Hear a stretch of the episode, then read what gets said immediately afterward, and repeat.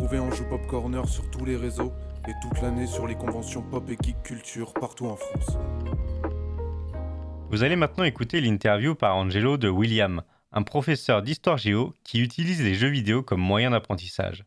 Cette interview a été enregistrée lors du Clermont Geek Convention le week-end du 19 et 20 mars 2022. Comment ça va? Euh, ça va. La Bonjour à tous. Bonjour à tout le monde. Ça va, ça va. C'est c'est éprouvant comme. euh, En plus, on est juste à côté de la piste Just Dance. Ouais, C'est- à côté de la piste Just Dance. c'est Le son ouais, est malade. le- Là, il y a la grande scène juste devant et juste derrière la piste Just Dance. Ouais, exact. Donc, euh, comment dire qu'on est servi niveau bruit quoi. on est servi niveau bruit, Ouais, entre le chant d'un côté et la danse de l'autre. Mais c'est bien, ça crée du passage et de l'animation, c'est super. Ah ouais, c'est sûr.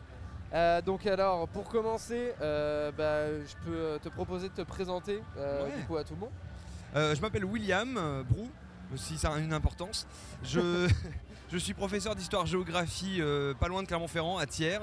Et je me suis spécialisé depuis 8-9 ans dans le fait de faire jouer mes élèves aux jeux vidéo euh, dans mon cours. Ok. Et euh, du coup, ça, c'est des élèves de de quelle, de, de quelle année? Enfin, Alors cette année du coup j'ai des élèves de 3ème mais euh, principalement je suis en collège donc je fais Ok. jouer depuis la 6ème jusqu'à la 3ème j'ai tenté un peu le lycée aussi Et depuis de cette expérience là de, de cours avec jeux vidéo je- euh, est née euh, la- l'aventure Histoire en jeu donc la chaîne YouTube euh, depuis 2017 du coup ouais donc elle est plus récente que ce que je faisais en classe sur laquelle j'analyse des jeux vidéo qui parlent d'histoire. Euh, j'essaie de faire à la fois de la vulgarisation historique de l'éducation aux médias jeux, ce que c'est qu'un jeu, comment il est construit, etc. Ouais. Et ben, pour faire acquérir un peu d'esprit critique Et du coup, élèves. comment ça t'est venu cette idée du coup? Ah, il y, a- il y a plusieurs. euh, enfin, ça, change à chaque conférence en fait, Ouais. le point de départ. On va, je vais en choisir un au pif. Non, il y a, il y a- le vrai point de départ, c'est quand j'étais euh, euh, en poste à Lyon il y a maintenant 9 ans, je crois à peu près. Je, je- je- je faisais cours à une classe de 4ème sur Ok. la Révolution française et c'était l'année euh, où venait de sortir Assassin's Creed Unity du coup sur la Révolution française avec tout le tout le pataquès avec Jean-Luc Mélenchon machin je reviens pas dessus et en fait je me suis posé la question moi je suis en train de leur faire un cours un peu chiant là sur la Révolution je débutais Ouais. en tant que prof donc forcément c'était chiant Ouais. et euh, je me suis dit, qu'est-ce qu'ils vont retenir? Enfin, ils risquent de jouer à ce jeu-là maintenant ou un peu plus tard, et même les joueurs vont y jouer. Qu'est-ce qu'ils vont retenir? Euh, Est-ce qu'ils vont préférer retenir ce que le jeu leur donne à voir et à comprendre? Ouais. Ou est-ce qu'ils vont plutôt préférer euh, croire le prof qui met des mauvaises notes? Voilà. je, je schématise, c'est un peu cliché dans ma tête, mais. Et la réponse en fait, elle est un peu entre les deux. Et mon, mon objectif, c'est de mettre le jeu dans la classe pour euh, apprendre à avoir euh, des, des réflexes par rapport aux jeux vidéo et ce que ça peut nous apprendre. Ok. Bah ça c'est une très bonne initiative en tout cas.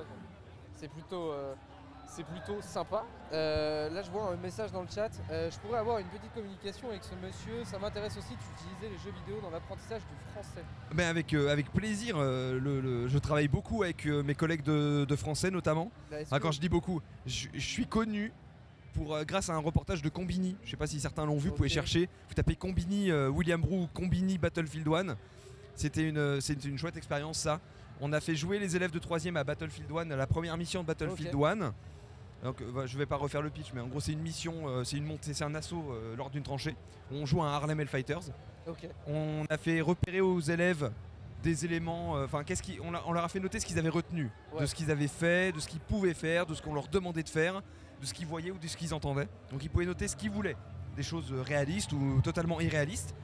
Et à partir des infos qu'ils ont sélectionnées, Ouais. on leur faisait écrire une lettre euh, à la manière d'un poilu, comme s'ils avaient survécu à cet assaut-là. Donc vraiment une lettre euh, réaliste dans sa forme, mais what the fuck dans le contenu, parce que ça devait raconter n'importe quoi, Ouais. genre il n'y avait pas de. Ouais. euh, la vie remontait toute seule, enfin bref, des trucs un peu comme ça.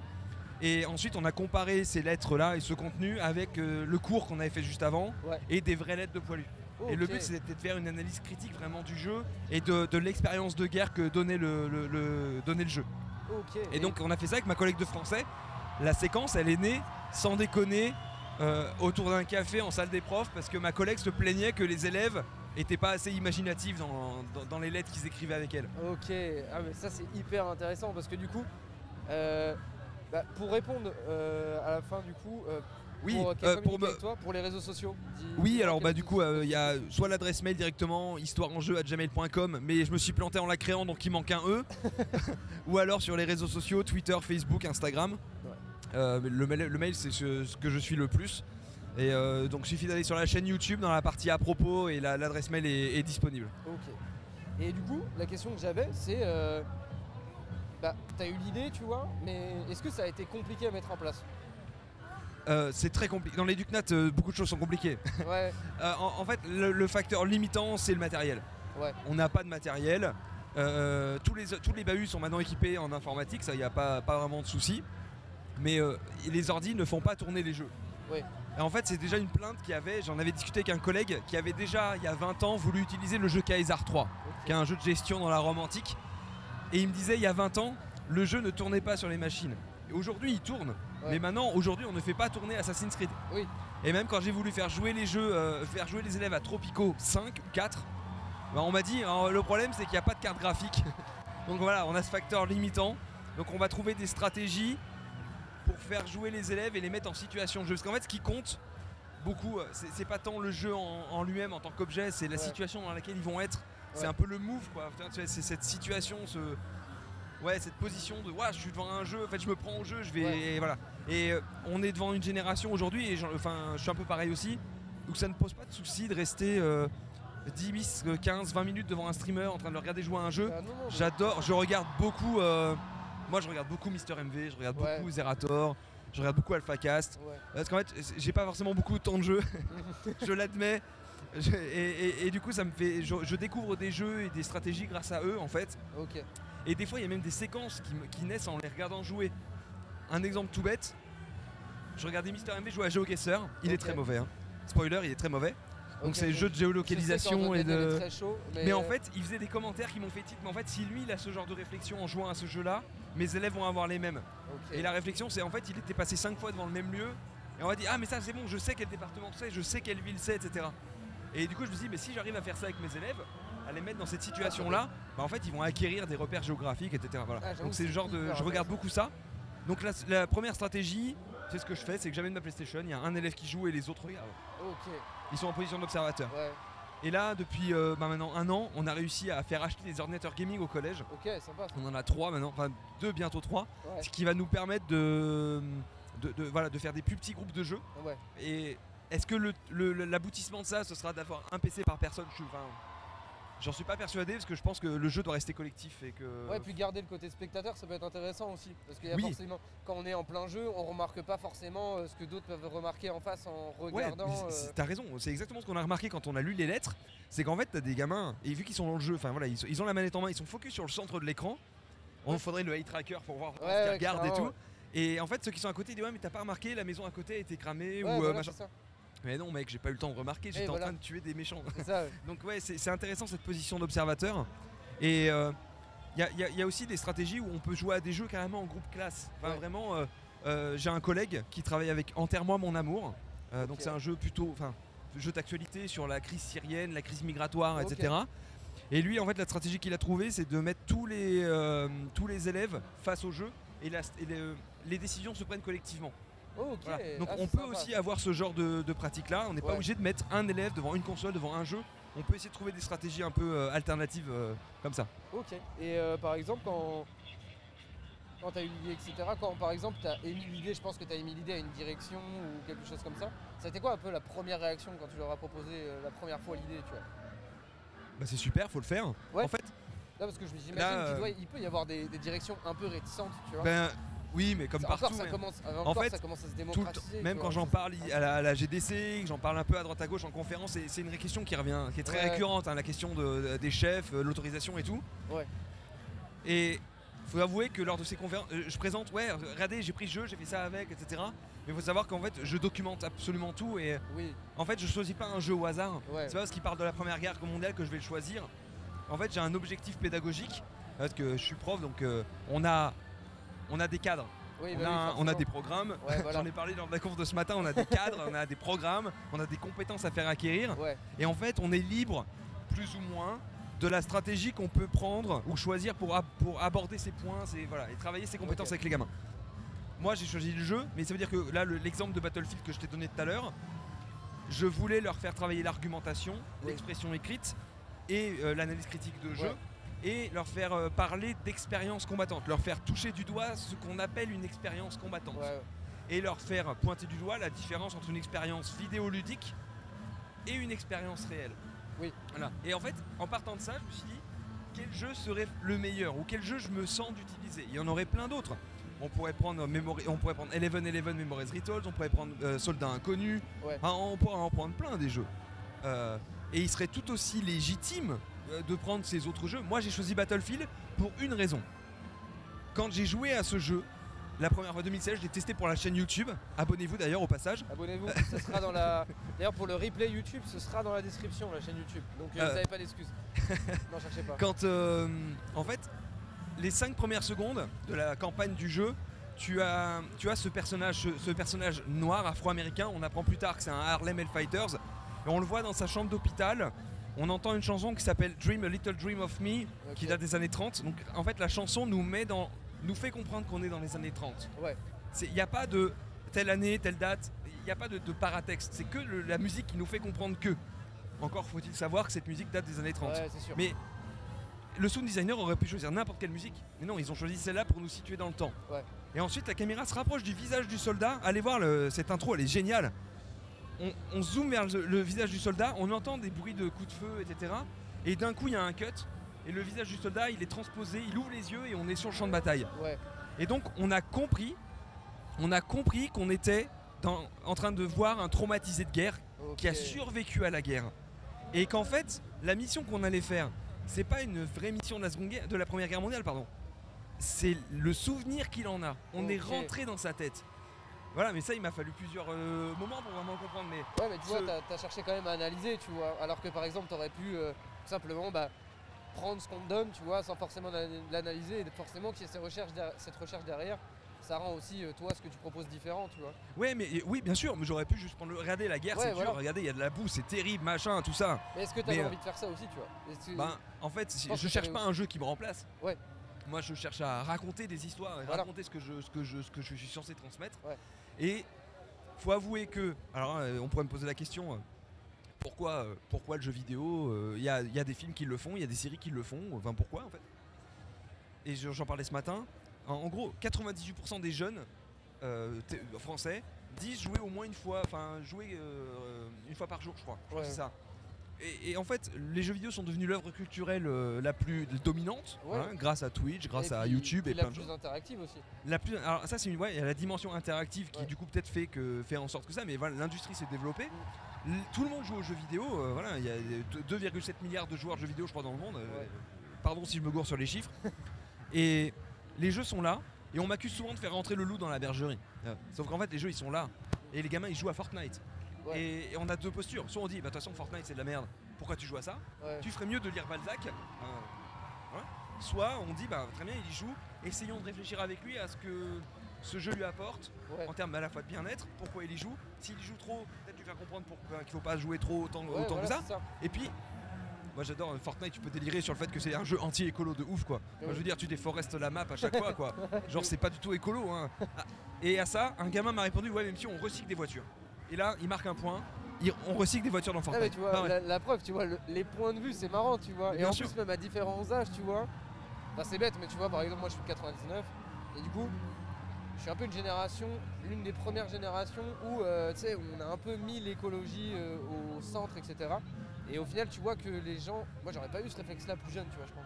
Si j'aurais joué à Fortnite ou autre. Ouais, mais Mais, mais au final, maintenant, il, il y a tellement. euh, il y a tellement l'écologie, etc., qui est mise en avant que tu vois, même, c'est beau quand même, tu vois que. Je sais pas quel âge il avait, euh, par exemple. Oh, mais ça, ça, c'était 12-13 ans quoi, Ah, sixième, ouais, si, fin de 6ème je crois. Ça, c'est trop bien d'avoir ce genre de réflexion, Mais vois. tu vois, il, il a eu cette réaction parce que je, je lui ai donné ça à dire. Enfin, voilà. Et en fait, j'aime bien ce dialogue qui Ouais. se crée grâce au jeu.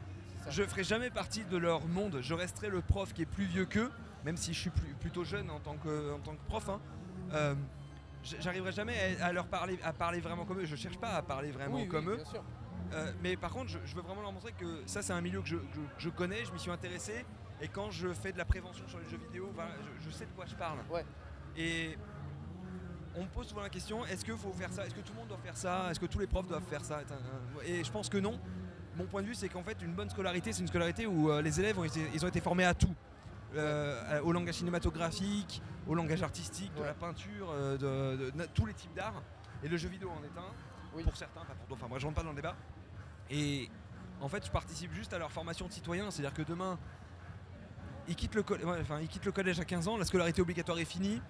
Et ils vont débarquer face à des jeux qui vont sortir, des GTA 4, des GTA 6, pardon, pardon, Ah. Boomer, Ah oui. GTA 6, euh, Red Dead 3, enfin voilà. Ouais, Et d'avoir ce genre de réflexion avec eux, je trouve que c'est intéressant parce que voilà, ça les prépare au monde dans lequel ils vont vivre ouais, et à acquérir des réflexes. Ouais. Et au final, moi, si l'élève que j'ai eu en classe, il me dit, enfin, je le vois face à un jeu ou à un film, ou il me dit, c'est vrai ce qu'il y a dans le jeu, dans le jeu, monsieur? Moi, j'ai fait mon job. Parce qu'en fait, il a acquis ce réflexe de se poser la question. Et ensuite, mon autre boulot, c'est de lui apprendre à trouver la bonne réponse. Ouais, et ça, voilà, c'est un ça. autre, c'est une autre partie Ouais. du job, ça, mais qu'on faisait déjà avant, en fait. Mm. Je fais rien de nouveau. Il y a rien de, il y a rien d'innovant, de ouf, quoi. Je fais juste le boulot qu'on m'a formé à faire, Ouais. mais sur un média qui est récent. Et comme tu disais, qui a une dimension très particulière, qui est l'interaction. l'interaction et euh, la mise en action. tu vois, je trouve. Parce que par exemple, tu vois, euh, c'est bête, mais euh, par exemple, tu vois, quand tu, montres un film, par exemple, bah, y a, personne va en plein milieu du film mettre pause et dire Ah, attendez, j'ai remarqué ça. Alors qu'un jeu, au final, bah, vu que tu es en pleine action, tu peux t'adapter, je trouve, et changer un peu ton point de vue par rapport à ça. Et euh, même en fait, ouais, au final, ce que tu as dit tout à l'heure, moi j'ai trouvé ça hyper intéressant le fait qu'il n'y ait que une personne ou un petit groupe qui joue et au final les autres observent. Je trouve que c'est vraiment une. Mais- c'est vraiment une bonne, une bonne chose. Et euh, même ce recul que tu as par rapport, tu vois, euh, il y a beaucoup de gens qui n'ont pas ce recul, tu vois, sur- en mode. euh, euh, je, ren- enfin, je cherche pas à rentrer dans son univers ni dans son monde, mais plus déjà à le comprendre, tu vois. C'est- C'est bête, mais tu vois, il y a plein de gens qui euh, parlent de ça sans forcément s'être informé, s'être informé dessus. Et ça, quand même, c'est une démarche où déjà ça enlève les a priori. Parce que du coup, tu connais ton sujet et tu peux, euh, bah, tu peux en parler librement et aussi comprendre l'interlocuteur parce que si tu t'es pas informé dessus, ça veut dire que tu es bloqué parce que tu n'as pas les informations nécessaires. Donc ça, c'est quand même hyper intéressant. Et, euh, et ouais, intéressant. Non, et puis il y a cette dimension. Enfin, il y a un truc sur lequel j'essaie de, de, de- de- de militer. Ouais. C'est euh, la catégorie les jeux vidéo. Oui, Les jeux vidéo. Ça veut rien dire. Comme si on disait les films. En fait, il y a des films, il y a des films d'auteur, il y a des films grand public. euh, Il y, a, il y a des jeux AAA, des double A, des jeux indés. Ouais. euh, Il y a ça, mais il y a des jeux engagés, il y a des jeux qui ne le sont pas. Euh, Il y a des jeux qui sont euh, juste des, des- des pompes à fric, voilà, des jeux qui cherchent juste à faire de l'argent. Euh, voilà. Et en fait, il y a différents types de jeux. Et ça fait partie de notre mission aussi de les former à, ce- à ces différents types de messages que peuvent porter les jeux. Il y a Ouais. des jeux qui volontairement portent des messages Ouais. politiques, économiques, sociaux. Enfin voilà, quand tu joues à Fiscal Combat, bon, c'est pas un jeu très grand public, mais tu joues à Fiscal Combat, il y a un Ouais. message derrière. Bon, il est Ouais. pas très, il est pas très bien caché. Mais tu joues à Papers Please, tu joues à Headliner Novi News, qui sont pas des jeux très connus, c'est des petits jeux indés. C'est le même développeur, c'est pour ça que je donne les deux en même temps ce sont des jeux qui ont un, un parti pris, qui ont une volonté de parler d'un sujet. Ouais. Euh, dans Papers, Please, c'est la critique des États totalitaires qui limitent l'entrée des migrants. Dans Headliner Novi News, il y a une critique, ou tout du moins, euh, ça pointe du doigt le problème que les médias influencent l'opinion publique Ouais. au point de pouvoir créer des révoltes. Voilà, Mhm. parce que les gens lisent les journaux, ils sont influencés par ce que disent les journaux. Donc il faut, faut faire la part des choses. Quand on joue à Assassin's Creed, est-ce que tout d'un coup on va révolutionner la manière de voir le monde, l'histoire, etc. Euh, c'est pas leur ambition non plus, il n'y a pas vraiment un message derrière, hein, c'est juste jouer avec le passé quoi. Ouais, Donc voilà, voilà. il faut savoir un peu faire la, la- la part des choses, reconnaître que les jeux ont une, euh, une mission qui est d'être un divertissement, qui sont porteurs de messages et qui les transmettent de différentes manières, l'audiovisuel, le, le gameplay, plein de choses, et d'autres. Et que autour, il y a une industrie, mais il y a des communautés qui se créent aussi. Hein, les, les nurshis sur lesquels j'ai pu, que j'ai pu rejoindre sur Facebook autour des jeux Paradox par exemple, et c'est hallucinant. Les mecs, ils en, ils, en, ils en- ils en savent plus que moi, donc c'est un peu le métier quand même, sur le Saint-Empire romain germanique. hein. Ok. Est-ce qu'ils ont joué à ce jeu-là Ils ont poncé Ouais. les règles, ils connaissent les règles par cœur, ils sont allés s'informer sur Wikipédia et même dans des bouquins, parfois ils te Ouais, sortent ouais. des références faut bibliographiques de, malades. que moi, je connais même pas. aussi. faut la démarche de s'informer aussi. Parce qu'il y a des gens, euh, tout, comme, euh, tout comme les jeux, euh, la conception des jeux en soi, je trouve, bah, il y a des jeux en fait, ils vont juste vouloir un certain gameplay euh, et un certain style de jeu et bon, vas-y, on va trouver un environnement qui va coller à ça.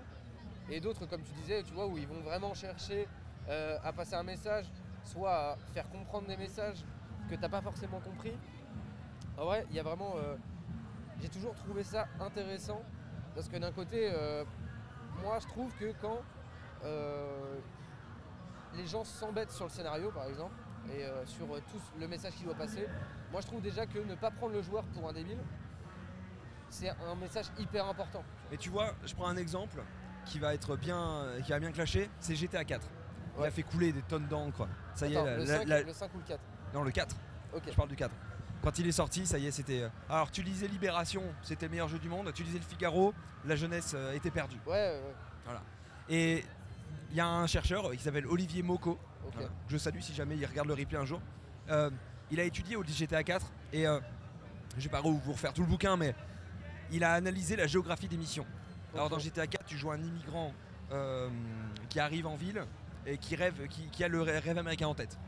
Il veut vraiment devenir ouais, l'américain 4, euh, parfait. Le 4, c'est pas celui que j'ai le plus Ah non euh, mais et encore je te dis ça, voilà, je, je n'y ai moi-même pas totalement joué, mais je, je me fie à son Ouais. analyse, que je lui fais confiance. Et euh, il, a fait, il a fait une géographie des missions, et il a montré qu'en fait toute la mission que, de, de la, de, la, de, la, de la trame principale, des quatre arcs narratifs du jeu, tourne autour du centre-ville et n'y rentre jamais. C'est-à-dire que tu peux rentrer dans le centre-ville, mais ce ne sont jamais les missions qui t'y emmènent. Et au final, cette lutte ou cette recherche de l'American Dream et de, de- de- vraiment de devenir l'Américain intégré, Ouais, la narration ne t'emmène jamais là où ça se passe et, et te déclasse totalement en fait. Ouais. et, et te fait comprendre que tu n'auras jamais accès à ce centre de ce, ce centre de à ce centre ville qui si est le- la place de l'américain. Sauf si tu vas toi-même. voilà mais, quand tu vas toi-même tu, n'as aucune interaction avec ce monde si ce Ouais. n'est les courses poursuites tu es des gens t'as pas de mission vraiment qui t'y emmène quoi. Et donc ce jeu qui a été décrié pour la violence en fait il est hyper réfléchi. Et donc le narrative designer, le level designer, tous ces métiers-là, ils ont, ils ont des missions, ils font passer des messages. Et c'est ça qui est important de voir avec les élèves et de leur faire comprendre. Et, et- et juste je rebondir sur le côté, euh, sur les genres de jeux vidéo et les différents types de gameplay. Ouais. C'est hyper pertinent ça. Et ça, c'est fondamental parce que les jeux te mettent. euh, les- dans un jeu, t'es acteur. Ouais. Donc t'es acteur Oui. de l'histoire que tu vois, contrairement Ouais. au film, etc. Mais les différents gameplays que tu vas, qu'on te propose ne te mettent pas dans la même situation d'acteur. Ah bah non. Il y a une que- différence entre vivre la bataille révolutionnaire dans Hold Fast, voilà, bon c'est what the fuck, mais tu joues un soldat pendant la- les batailles napoléoniennes, ou diriger la France dans Victoria. Hein, Ouais. D'un côté t'es le soldat, de l'autre t'es le chef d'état-major, voire le, le chef d'état. Et c'est deux expériences de l'histoire qui sont différentes. Soit c'est une histoire par le haut, une histoire par les structures, une histoire par les chefs, soit tu fais une histoire par le bas. Et c'est ça qui est intéressant, c'est de voir que c'est une expérience, des expériences de vie, alors certes numériques, mais qui sont différentes. Eh bien, je suis totalement d'accord avec tout ce qu'on vient de dire. En vrai, c'est une, après, c'est vrai que c'est une question hyper intéressante parce que c'est, même collé à tout en fait. Euh, au final, là, on parle des jeux vidéo, mais on pourrait parler des films, tu vois. Ou par exemple, est-ce qu'il y a vraiment des gens qui donnent des messages, tu vois derrière? En fait, c'est tous, c'est en fait, c'est tout type d'art, je pense. Il y a l'art qui, va vouloir faire passer un message et l'art qui, bah, tout simplement, euh, juste créé pour euh, être vu, consommé. Oui, et puis il y, a le- il y a la question de l'intention. hein. Ouais, voilà. Moi, je fais de l'analyse de, de doc. hein. Euh, euh, Peut-être que tu t'es déjà posé la question. Moi, je me suis posé quand j'étais au lycée. Quand on fait de l'analyse de texte et Ouais. qu'on va déblatérer, il y a Cyprien qui a fait une vidéo là-dessus, on va déblatérer pendant une heure sur la virgule. Ouais, Balzac, Ouais, il a ça. voulu dire tel truc. Et en fait, moi, je rêvais que Balzac il vienne et dit non, mais Oui, moi, non, mais n'importe quoi. C'est pas ça que je voulais dire. Ah, mais- ah Moi, oui, j'étais payé arrivé- Ça m'est arrivé mille fois de me retourner et faire non, mais c'est bon, genre on sait très bien que. non, À l'époque, ils étaient payés à la ligne. Ouais, ouais, non. Pourquoi, pourquoi les auteurs, Zorzola, t'as des descriptions à l'appel, mais c'est parce qu'ils étaient payés à la ligne. Donc forcément Ouais. qu'ils vont décrire. C'est pas qu'ils avaient une volonté, une envie de décrire, c'est qu'en fait ils rajoutent des caisses parce qu'ils sont payés à la ligne. Ah, mais tu vois, par exemple, ça, quand tu le sais pas, t'es voilà. vraiment en mode bah, Donc tu peux faire dire ce que tu veux à une œuvre. Et en fait, il y, a- y y cette double question. bah, surtout quand l'œuvre date euh, de très longtemps. Tu la replaces bah, forcément dans un contexte. Ouais, Hein, voilà. Battlefield 1, il est sorti en 2016 parce que c'est le centenaire de la guerre. Ouais. Ils le ressortiront jamais. Oui, Ils ne reprendront jamais un jeu sur la Première Guerre mondiale parce que c'est un conflit qui est nul. C'est un conflit qui a pas d'enjeu. Il y a zéro enjeu dans la Première Guerre mondiale. Euh, on, on ne sait même plus pourquoi on s'est battu. Déjà à l'époque, on savait même plus pourquoi on se battait. Comment tu veux qu'aujourd'hui, les joueurs qui jouent à Battlefield, ils se sentent investis Oui. En fait, ils savent même pas contre qui ils se battent. Oui, oui, c'est que- n'importe quoi. Alors que la Seconde Guerre mondiale, tu fais, un, tu fais Battlefield 5, là tu te bats contre les nazis. Là, là tu as un enjeu. Voilà. Donc, tu as, cette question-là, t'as la question du contexte dans lequel est né le jeu, l'intention qu'ils avaient, enfin voilà. hein. et est-ce que le message que moi j'ai interprété, que j'ai vu, est-ce que c'est vraiment le message qu'ils voulaient faire passer? Du coup, est-ce qu'ils avaient vraiment la volonté de le faire passer? Ou est-ce que parce que ils ont eu une certaine éducation, euh, ils ont certaines idées politiques, économiques, sociales, Ouais. qui sont de droite, de gauche pour faire simple, est-ce que parce qu'ils ont ça au fond d'eux, ils ont fait un jeu dans ce genre-là? C'est, enfin, c'est une question à se poser. Est-ce qu'ils Oui, ont vraiment voulu faire ça par, par idéologie? Ouais. Est-ce qu'ils l'ont fait par hasard? Parce qu'en fait, c'est, c'est comme ça qu'ils pensent de base et qu'ils ont été bien éduqués ou éduqués tout court ou voilà. Et est-ce que le message que moi j'ai vu, est-ce que c'est le bon message? Est-ce que c'est le message que les développeurs voulaient me faire passer? Ouais, Genre l'écologie dans Fortnite, ils ont jamais voulu faire un Ah jeu oui, comme ça. C'est pas le message. Moi je le vois parce que j'intellectualise le truc et que je suis prof d'histoire géo et tout et je- j'enseigne le développement durable si tu veux. Mais est-ce que le message, voilà, et en fonction de l'éducation que l'élève va avoir, les- même que les joueurs vont avoir, ils vont pas avoir les mêmes messages. C'est pour ça que j'en parlais ce matin aussi, le fait de jouer. euh, on- on- on- en fait, même un jeu historique, on n'y joue jamais comme un mec de l'histoire. Oui. On- Ah bah on n'arrive jamais à jouer à Assassin's Creed Odyssey comme un vrai grec. Bah oui, non, non. Un vrai grec, il demanderait jamais où est Athènes, il demanderait jamais où est le Parthénon, il demanderait jamais qui est Périclès. Oui, Enfin, bah, en même temps, il y, a le- il y a le côté aussi où euh, les développeurs veulent, veulent aussi que le jeu soit euh, peut-être facilement euh, jouable, tu vois. Bien sûr. l'expérience de jeu aussi. C'est pas une critique, cool, tu vois, c'est pas une critique en fait. On est, Ah on oui, est, bien on sûr. est du 21 e siècle, on doit jouer, on a, on a envie de jouer à ce jeu-là, et puis on va se prendre au jeu, on va dire, Ouais, voilà. je vais jouer, le jeu m'offre cette opportunité, je vais jouer à ça. Enfin, genre, je prends un exemple dans Odyssey, Assassin's Creed Odyssey, on peut coucher avec tout le monde, Ouais, grosso, grosso modo. Qu'on soit un homme ou une femme, on couche avec qui on veut. Ou on couche pas d'ailleurs. Et il y a des joueurs et des joueuses qui se sont dit, non, moi je vais faire un, personnage uniquement homosexuel. Ouais. Soit. Sauf qu'en en fait, un grec n'aurait jamais pensé comme ça.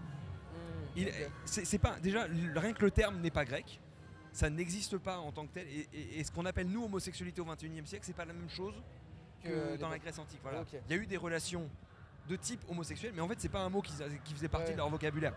Donc en fait la manière de jouer elle est anachronique. Ouais. Voilà. Et ça faut le prendre en compte quand t'es un quand t'es un game designer. Oui. C'est que tu vas forcément avoir des joueurs qui vont pas jouer le jeu comme tu avais prévu qu'il qu'il soit joué. Voilà. Et donc c'est pour ça que j'adore les jeux qui créent des règles du jeu qui soient vraiment cohérentes avec le, le- le- le monde historique. Ouais. Euh, les jeux paradoxes pour ça sont géniaux. Même si le joueur veut faire n'importe quoi, il est obligé de respecter des règles du jeu qui sont respect- euh, qui respectent la, réalité sociologique, politique, économique de l'époque. Ouais, ouais, Et donc le joueur peut faire ce qu'il veut, mais dans le cadre de l'histoire, parce que les, les règles sont legit. Dans Assassin, euh, bon, mis à part la narration euh, Ouais. et le, le monde audiovisuel, le gameplay, il t'apprend pas grand chose et, et justement tu as cette fantaisie. Et, et j'en discutais avec une, une personne ici, c'était vraiment. euh, euh, c'était Dumas qui disait ça en fait, je viole l'histoire. Hein, gros- glo- gros- grosso modo, il, viole il violait l'histoire et euh, qui rajoutait, il rajoutait de la fantaisie pour que ça donne un peu de, un peu, un peu, un peu de goût et du peps à l'histoire. Parce que, pardon, je parle trop, hein, mais T'inquiète, t'inquiète. vous le dites si je suis chiant. hein. C'est pareil en classe, alors imaginez. Mais. euh, Qu'est-ce que je voulais dire déjà J'ai oublié ce que je voulais dire. Ah Mais euh, c'est. euh, oui, si. Techniquement, on ne peut pas jouer avec l'histoire. Ah bah non. Puisque l'histoire, elle est passée.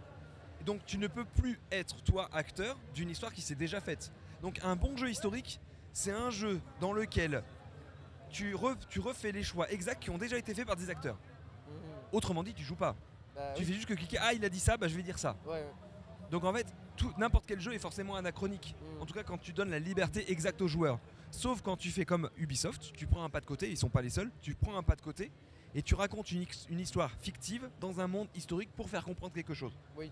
My Memory of Us. Ouais. Tes deux enfants juifs dans le ghetto de Varsovie, ils n'ont pas vraiment existé, mais ils vont rencontrer des personnages qui ont existé, ils vont te raconter une histoire qui a globalement existé, mais Ouais. c'est pas la leur, parce Oui, que oui. eux n'existent pas. Oui, bien sûr. Mais ça permet de raconter quelque chose. Ok, Bah, c'est hyper intéressant, mais je pense que là, t- enfin, euh, on va, je vais arrêter, enfin, je vais mettre une dernière question. Euh, tu nous avais dit que tu, enfin, tu nous as dit tout à l'heure que tu faisais des conventions, etc. Tu fais quoi du coup autour? Alors à la base, le projet c'était une chaîne YouTube parce que je voulais faire mon mini JDG. Voilà, mon, mo- Ok. mon modèle. Ouais, ouais. Mon modèle c'était JDG. Et euh, je, vou- je voulais faire un peu comme lui, mais dans le monde historique, la vulgarité en moins, parce que des élèves allaient pouvoir me voir, donc Oui. j'avais pas le droit de dire merde, voilà. je suis un peu revenu sur cette règle. ouais. Et euh, ensuite, du coup, j'ai essayé de diversifier un peu mon approche. Je me suis, je me suis mis sur YouTube aussi pour pouvoir en parler aux élèves, Euh, je- pour être très, très transparent. Parce que parler d'un média sans vraiment le pratiquer, je me sentais pas de leur expliquer la monétisation, les problèmes de, de- de monétisation, euh, l'algorithme et tout, sans le vivre. Et j'avoue que je le vis bien. Enfin, franchement, je- Ouais. je, je comprends bien en voyant mes vidéos pas du tout monétisées parce que j'ai pas assez de vues. Enfin, voilà, je leur explique, je leur dis concrètement, voilà, je touche pas d'argent parce qu'il y a cet algo. Ouais. Et du coup, après, je me suis dit, ben, là, c'est la mode de Twitch aussi. Et j'avais envie d'avoir un- un- une discussion. Ce qui me manquait, c'était l'espace commentaire ou un espace où on pouvait discu- discuter avec les gens. J'adore, j'aime bien discuter avec les gens. Comme j'aime bien discuter avec mes élèves. Donc c'est pour ça que je me suis mis sur Twitch. J'y suis deux fois par semaine, le mercredi après-midi Ouais. et le samedi soir. D'ailleurs, j'y serai ce soir pour faire une, euh, un, un playtest de, mon, de ma conférence de demain. Bon bah ça va. c'est Parce cool. que j'ai pas encore fini de l'écrire, donc je, je veux- je veux faire un playtest en live ce soir. Ouais. Et, et de temps en temps, voilà, euh, en fait, je propose mes services, je vends mes services aux médiathèques, bibliothèques ou lieux culturels qui veulent bien m'accueillir pour soit des conférences, soit des conférences en jeu, qui c'est le cas de celle de demain. En fait, c'est une conférence où euh, on joue au jeu Ouais. ensemble, un, un jeu en particulier. En fait, on commence ce qu'on voit. Ok. Donc, je laisse la manette au public. Et ou des ateliers pédagogiques qui sont des, des- c'est ce que je fais en classe avec des petits groupes d'enfants ou des groupes familiaux Ouais. où on va vraiment euh, travailler une question avec euh, des fiches d'activité, des trucs chiants, des questions, non, voilà. mais des ateliers un peu plus, en plus petits groupes sur des points très précis. Voilà. Ça marche. Bah écoute, je pense qu'on va arrêter pour le moment cette interview. Euh, J'ai bah, un en tout Discord aussi, je te coupe, j'ai Ah un. Discord. Si jamais, il y a un Discord. Faisons le listing. Vous pouvez retrouver cet homme sur YouTube, YouTube, Twitch, euh, bah, Discord, euh, il y, a Discord, Instagram Twitter, Facebook. et une adresse mail où il manque un Et E. une adresse mail, mais il manque un E à enjeu. Voilà, mais euh, Voilà. Vous me trouverez assez facilement. Vous tapez William Bruce sur, Google et normalement Voilà. ma tronche arrive assez vite et les élèves adorent chercher mon nom sur, sur Google. Voilà. Et du coup voilà, tout, euh, tout sera dans la description euh, pour le replay YouTube. Et puis euh, bah, en tout cas, merci beaucoup. Non, puis, merci beaucoup pour l'interview, enfin de m'avoir invité, c'était Et puis super je te souhaite euh, bah, une, très, enfin, une très bonne fin de journée pour aujourd'hui et puis bon courage pour demain aussi. Merci beaucoup, bon courage pour la suite, Merci bien. bonne fin de journée et salut à tout le monde. À Salut. bientôt, salut. Merci d'avoir écouté Ange Pop Corner. Retrouvez tous nos podcasts sur vos plateformes préférées et retrouvez-nous toute la semaine sur Twitch.